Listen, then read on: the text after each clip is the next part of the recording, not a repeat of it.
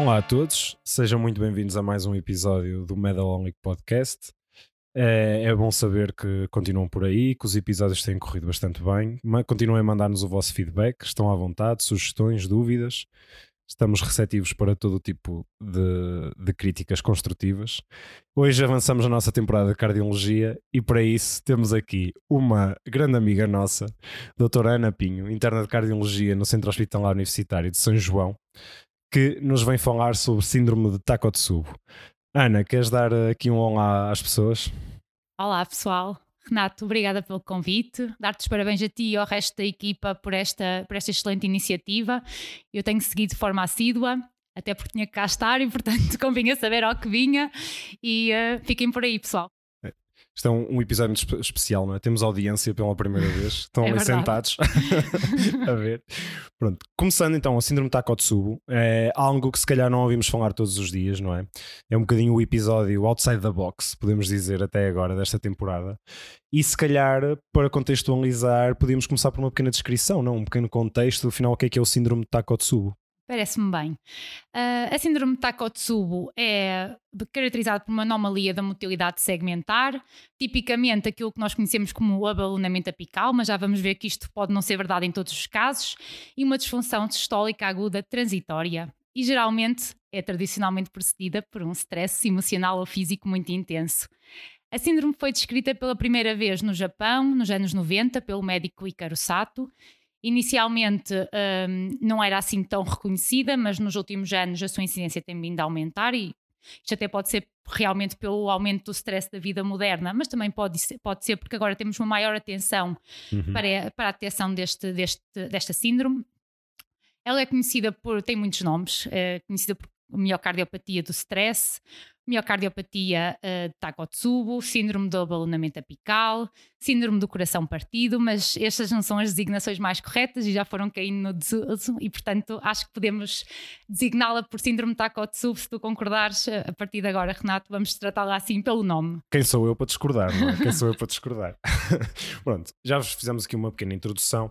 Acho que é importante perceber, como tu disseste, é algo que está cada vez mais uh, a aparecer maior incidência, talvez porque nós estamos mais alerta ou talvez porque efetivamente a patologia é mais comum, mas tem algum, algum grau de incidência diferente, não é? Entre homens, mulheres, relativamente às idades. Não sei se queres fazer um pequeno parênteses sobre isso. Claro. Uh, a epidemiologia da síndrome de Takotsubo é bastante curiosa. Ela hum, parece ser a causa de, de 1 a 3% dos, dos doentes inicialmente com suspeita de síndrome coronário agudo, e isto vai ser, eh, vai ser ainda mais prevalente no caso das mulheres. 5 a 6% das mulheres que inicialmente são uh, admitidas com uma suspeita de síndrome coronária aguda, afinal têm um Takotsubo. Isto é o que está descrito assim nos estudos europeus. 90% dos doentes são mulheres, a maioria em idade pós-menopáusica. E isto é engraçado porque na Ásia parece que não é bem assim. Quando ela foi descrita no Japão, parecia que lá a prevalência em homens era até superior. E isto até pode ter a ver com, com alguns fatores de risco que depois já vamos ver mais à frente. Um, a maior parte dos doentes, como eu disse, são assim de uma idade mais avançada, a partir dos 50 anos. Uh, parece que é quando ela acontece em doentes com menos de 50 anos. E, e, será porque poderá haver alguns fatores associados, não é? Que já entramos aqui Exatamente. um bocadinho nos fatores de risco que estão, que estão associados a esta doença, que poderá, quer dizer, já estou aqui a fazer um bocadinho de disclosure, mas é um bocadinho por aí, não é? É, o, de facto, força... acho que, acho que aqui é, uh, pela questão dos fatores de risco e pela fisiopatologia, Uh, pela suposta fisiopatologia da doença, acho que faz sentido que ela seja em, em idades mais avançadas, contudo, uh, nos doentes mais jovens, com menos de 50 anos, ela parece estar mais vezes associada a doenças neurológicas agudas, a doenças psiquiátricas, e estes também são os doentes que, curiosamente, evoluem pior em choque cardiogénico, com mais necessidade de cuidados intensivos. Um, e, portanto, uh, parece que é aqui uma síndrome com várias, com muita heterogeneidade ela já foi descrita inclusive em crianças e portanto ela não é, uh, não é uma coisa que seja específica, específica das, do adulto, exatamente, do adulto. é muito raro, mas já há descrições, o, a pessoa mais jovem era um recém-nascido com 28 semanas de gestação que nasceu prematuro e, pronto, e foi diagnosticado com síndrome de Takotsubo, mas nasceu são coisas episódicas. Tem um stress identificado, não é? o stress está mais que identificado.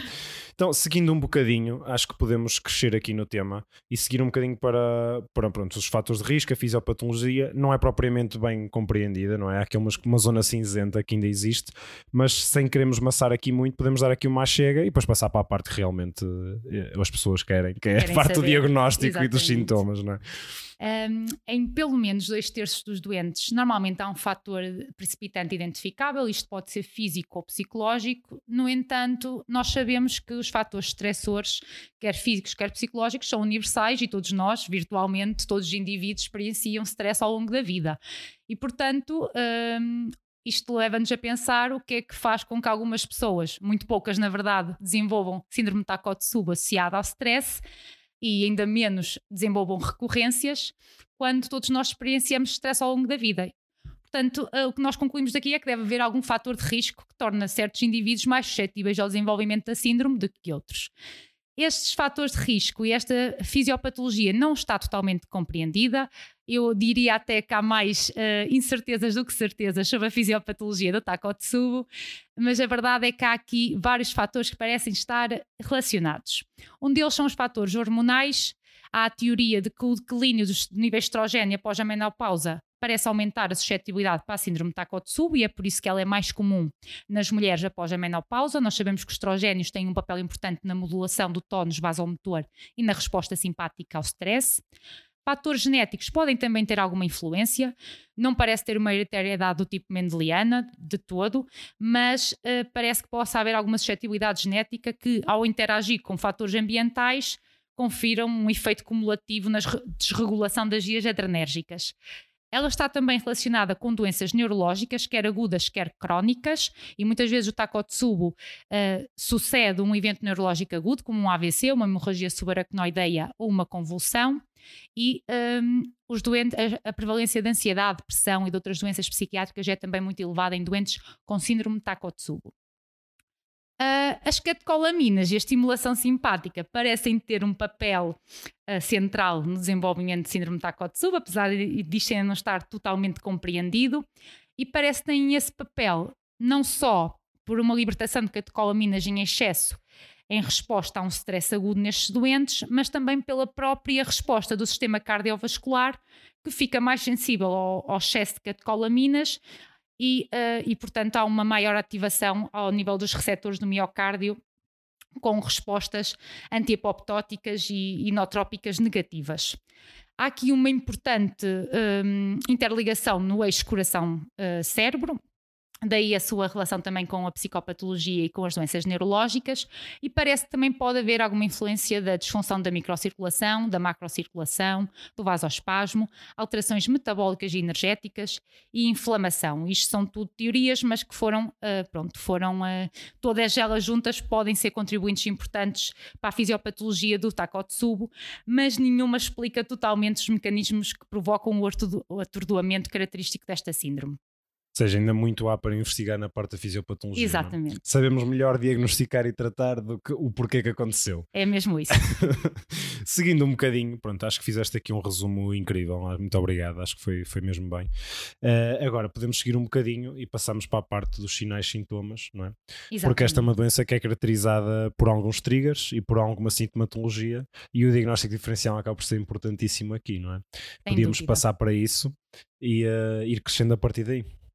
É assim, o diagnóstico de síndrome Takotsubo é extremamente desafiante. Ela tem uma apresentação clínica que é em tudo semelhante à do infarto agudo do miocárdio e, portanto, há aqui muito overlap nos sinais e sintomas, nas alterações eletrocardiográficas, nos exames laboratoriais, uh, não sendo muito fácil o, o, seu diagnóstico diferencial. Mas é, é isso que vamos desconstruir agora a partir daqui.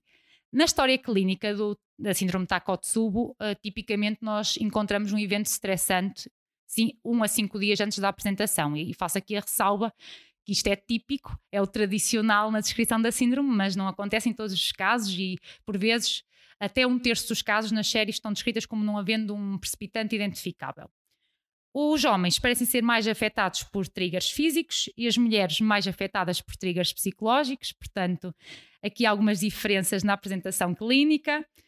Uh, e também era, acho que era engraçado aqui falar que nós, apesar de muitas vezes referirmos ao Takotsubo como a síndrome do coração partido, há descrita a entidade do Happy Heart Syndrome, e portanto o Takotsubo não é só uma síndrome do coração tens, partido. Tens alguma situação que queiras contar engraçada? Por acaso tenho uma muito engraçada de uma doente que recentemente foi admitida no serviço com uma síndrome Takotsubo após uma, uma tarde de dança numa danceteria. A senhora ficou muito emocionada e muito feliz com a sua tarde e teve um Takotsubo. E portanto... É como aquela que eu estava a contar, não é? Que ela tive uma uma vez que veio, foi com os foguetes na festa, não é? Ela estava muito contente e com os foguetes.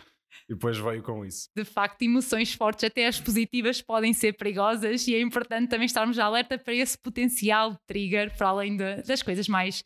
dos triggers. Um, luto, discussões, isto é assim o mais típico no, na questão dos triggers emocionais e nos triggers físicos nós estamos muito habituados a ver o pós-cirúrgico, o pós-procedimentos médicos como broncofibroscopias, cateterismos, uhum. uh, coisas invasivas e também stress físico intenso, agudizações de EPOC, pronto, isto são tudo triggers uh, identificáveis, mas também temos as coisas boas. Ou seja, podem ser uh, aqui na, na parte de, digamos, na parte do emocional, não é? Tudo que seja, mesmo que sejam emoções boas ou emoções más, podem, podem provocar isto, ser um trigger, mas também tudo que cause stress, basicamente. Exatamente. Tudo que cause um stress ao organismo, sejam elas, ou seja, patologias, todas as, as patologias poderão estar associadas exatamente. a isso. Então, e a nível do, do diagnóstico em si, né? nós já sabemos que os doentes vêm com clínicas que pode ser, pode haver aqui um overlap com os sintomas de infarto, não é? é que falámos no último episódio com o André, e, um, ou seja, pode haver dor torácica, a dispneia, não é? Pode haver tonturas, podemos encontrar muitas coisas no exame objetivo da taquicardia, podemos encontrar Exatamente. hipotensão, que vai estar relacionado também com o coração vai ter, mas depois nós temos que fazer um diagnóstico. Então este doente chega-nos, chega-nos um doente que até está com dor torácica, que está com dispneia, e como é que caminho é que nós vamos ter que fazer para chegarmos a, a, a esta síndrome? Como é que nós fazemos esse percurso? É assim, o diagnóstico de, de Takotsu é maioritariamente um diagnóstico de exclusão ainda não temos um teste diagnóstico ou um biomarcador específico que identifique esta condição clínica. E, portanto, apesar de nós termos alguns critérios de diagnóstico, alguns scores que nos podem ajudar, a verdade é que na prática clínica o diagnóstico é feito quando o cateterismo de um doente com suspeita de síndrome coronária aguda não revela doença coronária significativa e muitas vezes também se faz ventriculografia e revela alterações típicas de síndrome de Takotsubo. Há muita investigação a procurar métodos uh, menos invasivos para distinguir síndrome de Takotsubo de infarto agudo miocárdio, de miocárdio e tornar possível o seu diagnóstico sem recorrer ao laboratório de hemodinâmica. Uh, contudo, enquanto uma ferramenta não invasiva que seja validada e que permita o diagnóstico rápido e confiável desta síndrome existir, a angiografia coronária com a ventriculografia esquerda é considerada o gold standard para confirmação ou para exclusão. E já vamos ver isso uh, mais à frente. Há uma coisa importante no síndrome de Takotsubo, claro que isto não, não faz o diagnóstico diferencial, mas pode-nos pôr em, pista, na pista de, do diagnóstico de Takotsubo versus infarto agudo do miocárdio, que é o facto de a extensão da anomalia da motilidade segmentar do ventrículo esquerdo exceder, muitas vezes no Takotsubo, grandemente a elevação dos marcadores de necrose do miocárdio, o que reflete a grande massa de miocárdio com lesão reversível, ou seja, a grande massa de miocárdio atordoado no síndrome de Takotsubo.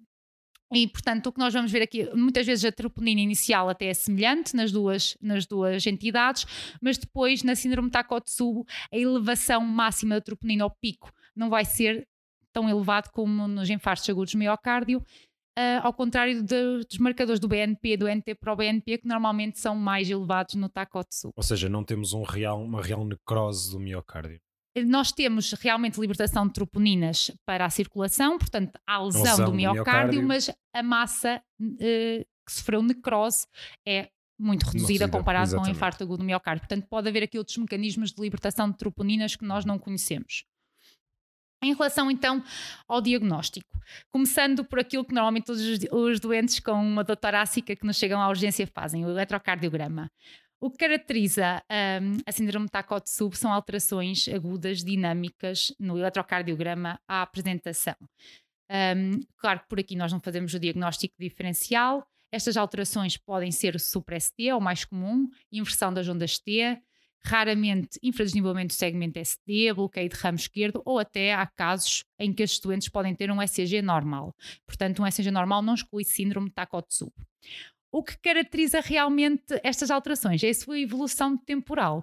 Os doentes tipicamente apresentam- apresentam-se com um desvio do segmento ST nas primeiras horas e depois progressivamente vai havendo uma inversão da onda T e um prolongamento do intervalo QT nos primeiros dias, com subsequente resolução gradual ao longo de dias, semanas ou meses do intervalo QT e da inversão das T. Pronto, isto é o típico, claro que isto não acontece em todos os casos, mas quando nós vemos isto acontecer, eh, só por si já nos dá a pista de que isto possa ser um síndrome de Takotsubo. Em relação ao ecocardiograma, e o ecocardiograma é chave uh, também neste diagnóstico e apoia, e apoia o, o seu diagnóstico. Uh, ele vai nos permitir não só avaliar a extensão, a gravidade e a localização das anomalias da cinética segmentar, como também é ele que nos vai permitir identificar os diferentes tipos de síndrome de Takotsubo e identificar as potenciais complicações. Uh, em relação ao, aos diferentes tipos de, de síndrome de Takotsubo, aquilo que é mais comum é, sem dúvida, o abalonamento apical. Ele está presente em mais de 80% dos casos. É que quando nós vemos o ecocardiograma, pensamos logo nesse diagnóstico no contexto clínico certo. Mas a verdade é que o síndrome de Takotsubo não se apresenta sempre assim. É sempre assim. Há outras formas. Um, temos que pensar também no, um, no, na forma mesoventricular, em que há uma hipocontratilidade ou a cinésia dos segmentos médios com hipercontratilidade do ápex e da base. O, for, outra forma atípica é a basal, em que nós também chamamos de síndrome de Takotsubo em que é a base que está um, atordoada e há hipercontratilidade dos restantes segmentos. E depois há padrões de cinésia focal ou de envolvimento isolado do ventrículo direito, que são muito menos comuns. Ou seja, só para aqui para rematar, não é? Há uma apresentação típica, uma imagem típica, Exatamente. que a pena não podemos mostrar aqui, mas se o pessoal procurar consegue é isso, encontrar é, facilmente. Basicamente é uma acinésia apical dos segmentos médio-apicais com hipercontratilidade da base e é isto que vai dar aquela que é a forma típica pronto, do Takotsubo e que até se me permites fazer aqui uma nota histórica, uh, Takotsubo, um, o nome da síndrome está relacionado com as armadilhas de papuvos que eram usadas no Japão antigamente, já ao longo de séculos. Eu gosto muito de história. e que e essas armadilhas basicamente eram uma espécie de um, de um vaso em que a entrada era muito um, apertada, era uma entrada, uh, um colo pequeno, com uma base ou um fundo do vaso muito largo. E isto é a forma do tacote subtípico e é isso que dá nome à síndrome, é por isso que ela se chama assim e a forma típica é a forma desse vaso das amradilhas para povos é a forma típica do tacote sub. Muito bem. Se confesso já tinha visto a imagem do polvo sobre o coração várias vezes, mas não sabia que era essa a nota histórica sobre isso. Pronto, já agora já sabes. Agora já sei o porquê. Pensava que era só tipo a imagem, estás a ver? Não, mas okay. pensaste, faz sentido. Pois faz, sentido, faz todo sentido. Faz é todo que é tão apertada à entrada que os polvos entram, mas não saíam, então ficavam na base, não é? Que é, será o nosso apex, neste caso, o abalonamento apical. Muito bem, já passámos aqui por História da Medicina também. Pronto, e falta-nos aqui um exame complementar diagnóstico, é, verdade. É? Um dos exames mais valiosos da cardiologia a nossa coronariografia e ventriculografia, claro, para o diagnóstico diferencial com a síndrome coronária aguda e para a avaliação do mismatch entre a perfusão e a contração uh, nos doentes que têm doença arterial coronária. Isto é importante porque o facto de ter doença arterial coronária não, um, não faz exclusão do diagnóstico de síndrome de Takotsubo. Há doentes, a maior parte dos doentes vão, vão ter artérias coronárias limpas, sem doença coronária significativa ou com doença arterial coronária ligeira, não obstrutiva. Mas há doentes que vão ter a doença arterial coronária significativa e o que nos vai fazer o diagnóstico é as alterações da cinética segmentar vão, ser, vão ultrapassar largamente o território da artéria, e vai ter aquele padrão típico na ventriculografia, o abalonamento característico. Pronto, a coronariografia ainda é o gold standard, já começa a haver algum, algum falatório sobre a questão da angiografia por TAC em doentes em que a, a suspeita de Takotsubo é muito elevada, mas neste momento hum, pronto, continua a ser o gold, o gold standard. exatamente. Muito bem. E depois temos a, a ressonância magnética cardíaca, que também vai fornecer aqui valor acrescido no diagnóstico diferencial da síndrome de Takotsubo e vai-nos fazer o diagnóstico diferencial essencialmente com duas entidades, com as síndromes coronárias agudas, agudas e uhum. com a uhum. miocardite aguda, pela ausência de realce tardio e por o edema intenso uh, geralmente e, generalizado. E, e, se me permites, novamente a ausência do real tardio vai, dar, vai de encontro um bocadinho ao que tu falaste da troponina exatamente, previamente. Exatamente, ou seja, não é uma lesão, uh, não é uma lesão de tecido ou seja, celular o irreversível. O tardio poderia nos indicar que havia alguma lesão irreversível, é não isso mesmo. E ela não estando presente, quer dizer que à partida a lesão é reversível, não é? Exatamente. Pronto. Uh, então, acho que já fizemos aqui um, um resumo bastante bom de tudo. Falta-nos é, agora já falámos um bocadinho da diagnóstico diferencial, não é? O diagnóstico em si. Agora temos o que temos que perceber é como é que estes doentes evoluem para, e, e também como é que nós abordamos, não é? porque a nossa abordagem vai depender um bocadinho disso. Ou seja, o que é que eu propunha? Uh, tentámos fazer aqui um mix de onde é que alocamos estes doentes. Eu acho que é muito importante. Se alguém tiver, porque nem todos os hospitais têm serviços de cardiologia à mão de semear, digamos assim, não é? Nem todas as pessoas têm, um, têm acesso a isso. E tentar perceber aqui é, primeiro, onde é que alocamos este doente e segundo, como é que o orientamos. Acho que seria aqui o interessante uh, para depois entrarmos aqui já na reta final. Exatamente. Há uma coisa que eu queria aqui deixar clara e que uh, pronto, aqui ainda não falamos, que é o facto de síndrome de Takotsubo não ser uma condição benigna de todo. Apesar de estas alterações da cinética segmentar e da disfunção distólica do ventrículo esquerdo serem transitórias, e isso é importante para o diagnóstico, é isso que faz o diagnóstico também, uh, ela tem uma taxa de complicações, quer intra-hospitalares, quer depois de mortalidade a longo prazo, inclusive a mortalidade cardiovascular, que parece ser comparável à das síndromes coronárias agudas nos estudos. E, portanto, um, apesar de ser uma condição reversível, a instabilidade elétrica e hemodinâmica durante a fase aguda expõe os doentes a um risco de eventos intra-hospitalares muito importante. E depois temos uma taxa de mortalidade estimada em 5,6% por pessoa ano, e uma taxa de eventos adversos cardíacos e cerebrovasculares que parece ser de 9,9% por pessoa ano, isto é muito 9,9% por pessoa ano, desculpem, e isto é muito semelhante à das síndromes coronárias agudas, e portanto um, é, é de facto não é negligenciável o risco que os doentes correm, quer intra-hospitalar, quer depois no seu follow-up. Em termos de complicações intra-hospitalares, um, aquelas que são mais frequentes é a insuficiência cardíaca aguda, obstrução no trato de saída do ventrículo esquerdo, a insuficiência mitral, choque cardiogénico e depois arritmias como a fibrilhação auricular, eh, bloqueios auriculoventriculares completos também parecem estar associados a um estímulo vagal importante. Um, também arritmias ventriculares ameaçadoras de vida, até porque estes doentes têm muitas vezes prolongamento do intervalo QT e depois a formação de trombo no ventrículo esquerdo por causa das áreas da cinésia segmentar que leva à estase ventricular. Ou seja, isto, isto é um doente para a venda suspeita barra o diagnóstico, é um doente para ficar numa unidade, pelo menos inicialmente, monitorizado, correto, e vemos a progressão uhum. de como é que evolui. Como é, o que é que, como é que, uma pergunta como é que costumam fazer, como é que está descrito fazer estes doentes, onde é que costumam admitir para iniciar tratamento, como é que costumam fazer isso?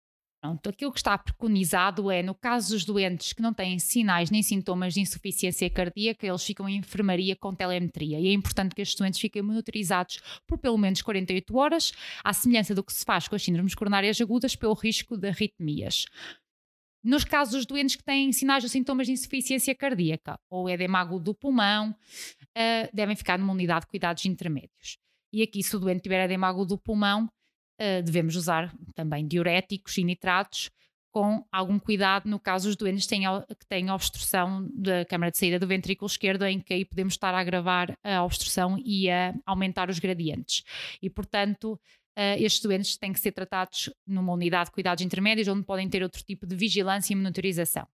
No caso dos doentes em choque cardiogénico ou com outras complicações graves, aí tem que estar numa unidade de cuidados intensivos, à semelhança do que acontece com outras, eh, com outras entidades. E é importante aqui nós também termos noção das potenciais complicações, porque isto pode condicionar o nosso tratamento. Doentes em choque cardiogénico sem obstrução de trato de saída do ventrículo esquerdo, vamos ter que os tratar como tratamos o choque cardiogénico habitualmente, com algum cuidado, alguma parcimónia no uso dos ginotrópicos e dos vasopressores por causa de, da própria fisiopatologia da síndrome e de podermos estar a agravar aqui uma obstrução. No caso dos doentes que têm obstrução de trato de saída do ventrículo esquerdo, é curioso, mas o tratamento vai passar por fluidoterapia e por beta-bloqueadores nos doentes que não tenham contraindicação para tal, porque é isso que nos vai melhorar aqui esta obstrução. Há doentes que vão precisar, inclusive, de suporte de terapias avançadas, como o Impela ou o ECMO uh, veno-arterial. Pronto, isso já são casos muito, muito raros, mas há doentes com síndrome de Takotsubo que evoluem muito mal e é, e é importante termos essa noção. Então, e a nível, como já entraste aqui um bocadinho mais no tratamento, não é? O tratamento base será sempre um tratamento de suporte, não é? Será Exatamente. E depois temos um, o que vamos acabar por fazer é uma gestão de, das complicações, não é? É isso mesmo. Ou seja, em caso de obstrução já falaste, não é? Depois, se tivermos as arritmias, o que nós vamos tratar é tratar as arritmias, não é? Será isso, será isso o que, nós, o que nós vamos fazer. com o tratamento típico, digamos assim, ou habitual que fazemos. E se houver o caso de houver trombo no ventrículo esquerdo, vocês anticoagulam estes doentes? Sim. Um, há uma coisa importante que eu queria deixar aqui só a ressalva antes de avançarmos: é que não existe evidência robusta baseada em ensaios clínicos randomizados para o tratamento da síndrome de Takotsubo e, portanto, temos aqui mais, uh, mais esta névoa de, de, desconhecimento e de mistério à volta, à volta desta síndrome. As estratégias terapêuticas que nós usamos atualmente estão baseadas na experiência clínica, na extrapolação de dados, em consensos de experts, em estudos retrospectivos, essencialmente, e em séries de casos. E, portanto, é tudo nível de evidência muito baixo, nível C, é tudo muito baseado naquilo que, na extrapolação. Um, como, como nós tínhamos falado, então, uh, nas arritmias é tratar a arritmia, não é evitar fármacos que prolonguem o intervalo QT, isso é muito importante.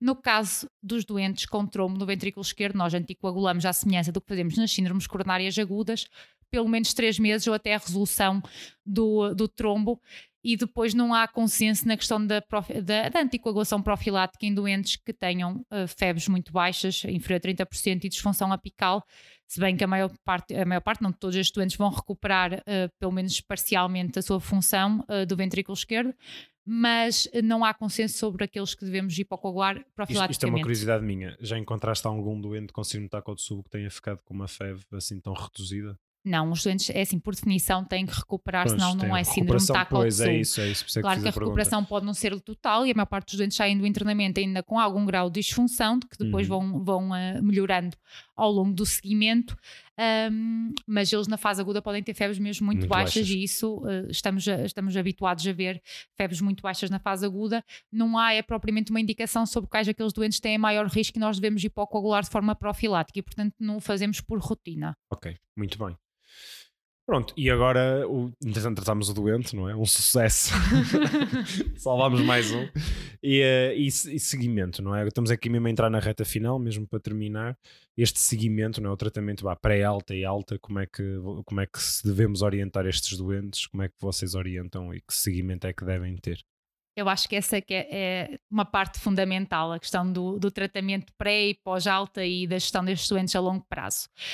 Um, o pré-alta é importante nós, uh, nós termos noção Primeiro, se o doente tem doença arterial coronária concomitante, ele vai ter que ficar antiagregado com, com aspirina um equivalente e, com, e vai ter que ficar com estatina.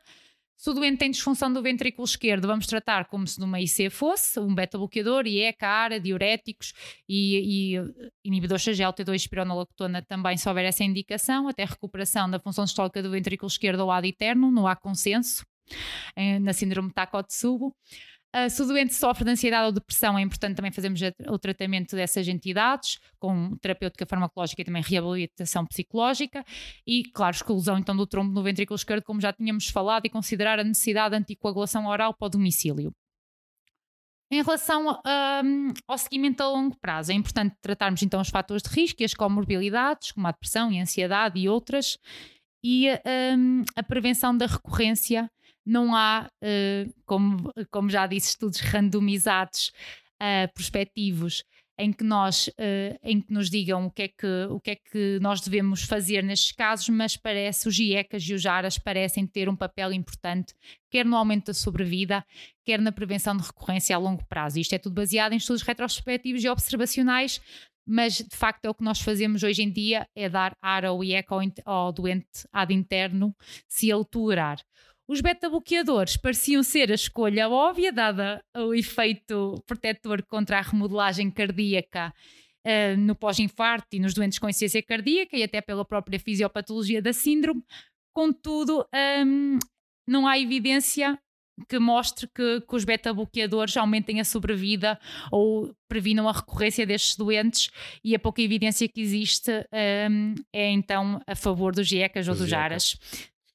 Um lifeboat aqui será os IECAs a usar. É? Exatamente. Muito bem. E a nível de prognóstico, então para terminar, já sabemos que não há uma condição benigna, não é? Exatamente, já fomos Tem falando. Tem uma mortalidade intra-hospitalar associada, não é? Ainda que baixa, mas a longo prazo estes doentes depois ficam bem. Como é que eles ficam? Pode haver doença, digamos, entre aspas, aqui põe entre aspas, uma doença residual, eles melhoram. Em quanto tempo é que passam a fazer a sua vida? O que é que nos tens a contar sobre isso? Essa também é uma parte assim envolta em muito mistério, mas é, é curioso. Há muita heterogeneidade no síndrome de Takotsubo e a verdade é que uh, ainda que haja uma taxa de recorrência relativamente baixa, ela parece ser à volta dos 2% por doente por ano, um, o, há doentes que não ficam totalmente bem após o Takotsubo. Mesmo que haja uma recuperação da febre, que ela existe e em média a febre recupera ao fim de 21 dias após o, o, o trigger inicial e, portanto, é relativamente rápida a recuperação da função sistólica parece-nos que os doentes, muitos deles ficam com algum grau de disfunção uh, subclínico. Isto porque há doentes que uh, persistem com sintomas de espneia, astenia, palpitações, dor torácica. Por mais de dois anos após o evento, uh, mesmo havendo normalização da função, da função sistólica do ventrículo esquerdo, nos estudos com ressonância e, com, e, e nos estudos com um, eh, com, que estudam o metabolismo do miocárdio, também parece haver ali algumas anomalias metabólicas e funcionais que persistem a longo prazo, e portanto nós podemos estar aqui perante uma entidade uh, fisiopatológica que permanece uh, sustentadamente no tempo, ainda que de uma forma subclínica. Isto não é verdade para todos os doentes, mas de facto há doentes que permanecem com queixas e, e os estudos também apontam para que possa para que possa haver alterações a longo prazo. Resumindo, ainda muito temos que descobrir é sobre o Takotsubo. Se calhar daqui a uns anos vamos, vamos ouvir falar em síndrome de Takotsubo 1, 2, 3, 4 e 5, não é? Como nos empates, com, com, tantas variáveis cá aqui. Mas pronto, uh, acho que fizemos aqui uma, uma ótima revisão. Fizemos, não fizeste tu, não é? Uma ótima Também revisão ajudaste, sobre o tema. ajudaste bastante. uma ótima revisão sobre o tema. Fizeste aí Olha, belas achegas. agradecer-te mais uma vez, está bem? Sempre um gosto. Esperemos que voltes cá. Vamos falar connosco mais um bocadinho. Não sei se queres deixar aqui uma última nota para o pessoal. Pode ser nota histórica, se quiser, estás à vontade. Já não conheço mais, lamento, sobre a síndrome de Takotsu. Ah, conheço uma. Pronto, não ia dizer isto, mas ela, ganhou especial relevância, as pessoas ficaram muito alerta para este diagnóstico. Depois do, do, do, do, dos sismos no Japão em 2004, houve uma região do Japão que foi muito afetada neste ano, e o que eles repararam foi que na semana a seguir aos sismos, o diagnóstico de síndrome de Takotsubo foi, cresceu tanto que eles nessa semana fizeram tantos uh, diagnósticos como tinham feito na década anterior. E portanto foi aí que ela saltou aqui para a ribalta, foi com os sismos no Japão. Pronto, isto foi o que me contaram. Mas agora, agora, a sério, falando em, em termos, já assim, numa nota conclusiva, uh, a síndrome de Takotsu permanece uma condição muito pouco compreendida, mas tem uma morbilidade e uma mortalidade significativas e, portanto, nós precisamos de tratamentos eficazes e baseados na evidência para estes doentes. E um, queria também pronto, deixar a ressalva de que esta é uma entidade que são muitas entidades, na verdade. Era o que tu dizias, Renato. Daqui a uns anos, já temos um, dois, três, quatro, é verdade porque nós temos aqui síndromes com, eh, dentro de uma mesma síndrome, nós temos triggers muito diferentes, doentes com comportamentos, quer na fase aguda, quer na fase crónica, muito diferentes, uh, com evoluções também elas diferentes, e portanto nós já temos aqui várias síndromes dentro de uma só síndrome. Portanto, podemos ter aqui várias entidades nosológicas sobre a mesma designação e é importante nós no futuro também percebermos se a síndrome de Takotsubo causada por, por triggers físicos, por triggers uh, emocionais ou mesmo sem triggers, se na, na, verdade não são entidades diferentes. E já há alguns estudos a, a, a ir nesse sentido, a apontar nesse sentido, mas acho que precisamos de realmente mais informação. Muito bem. E por certo que alguém nos vai dar essa informação. Pronto, mais uma vez obrigado, Ana. Muito obrigado. Obrigada Acho que foi um ótimo, um ótimo episódio. Já sabem, obrigado a todos. Já sabem, mandem as vossas dúvidas e sugestões. Estejam totalmente à vontade. Muito, muito obrigado e até ao próximo episódio. Até à próxima, pessoal. Obrigada.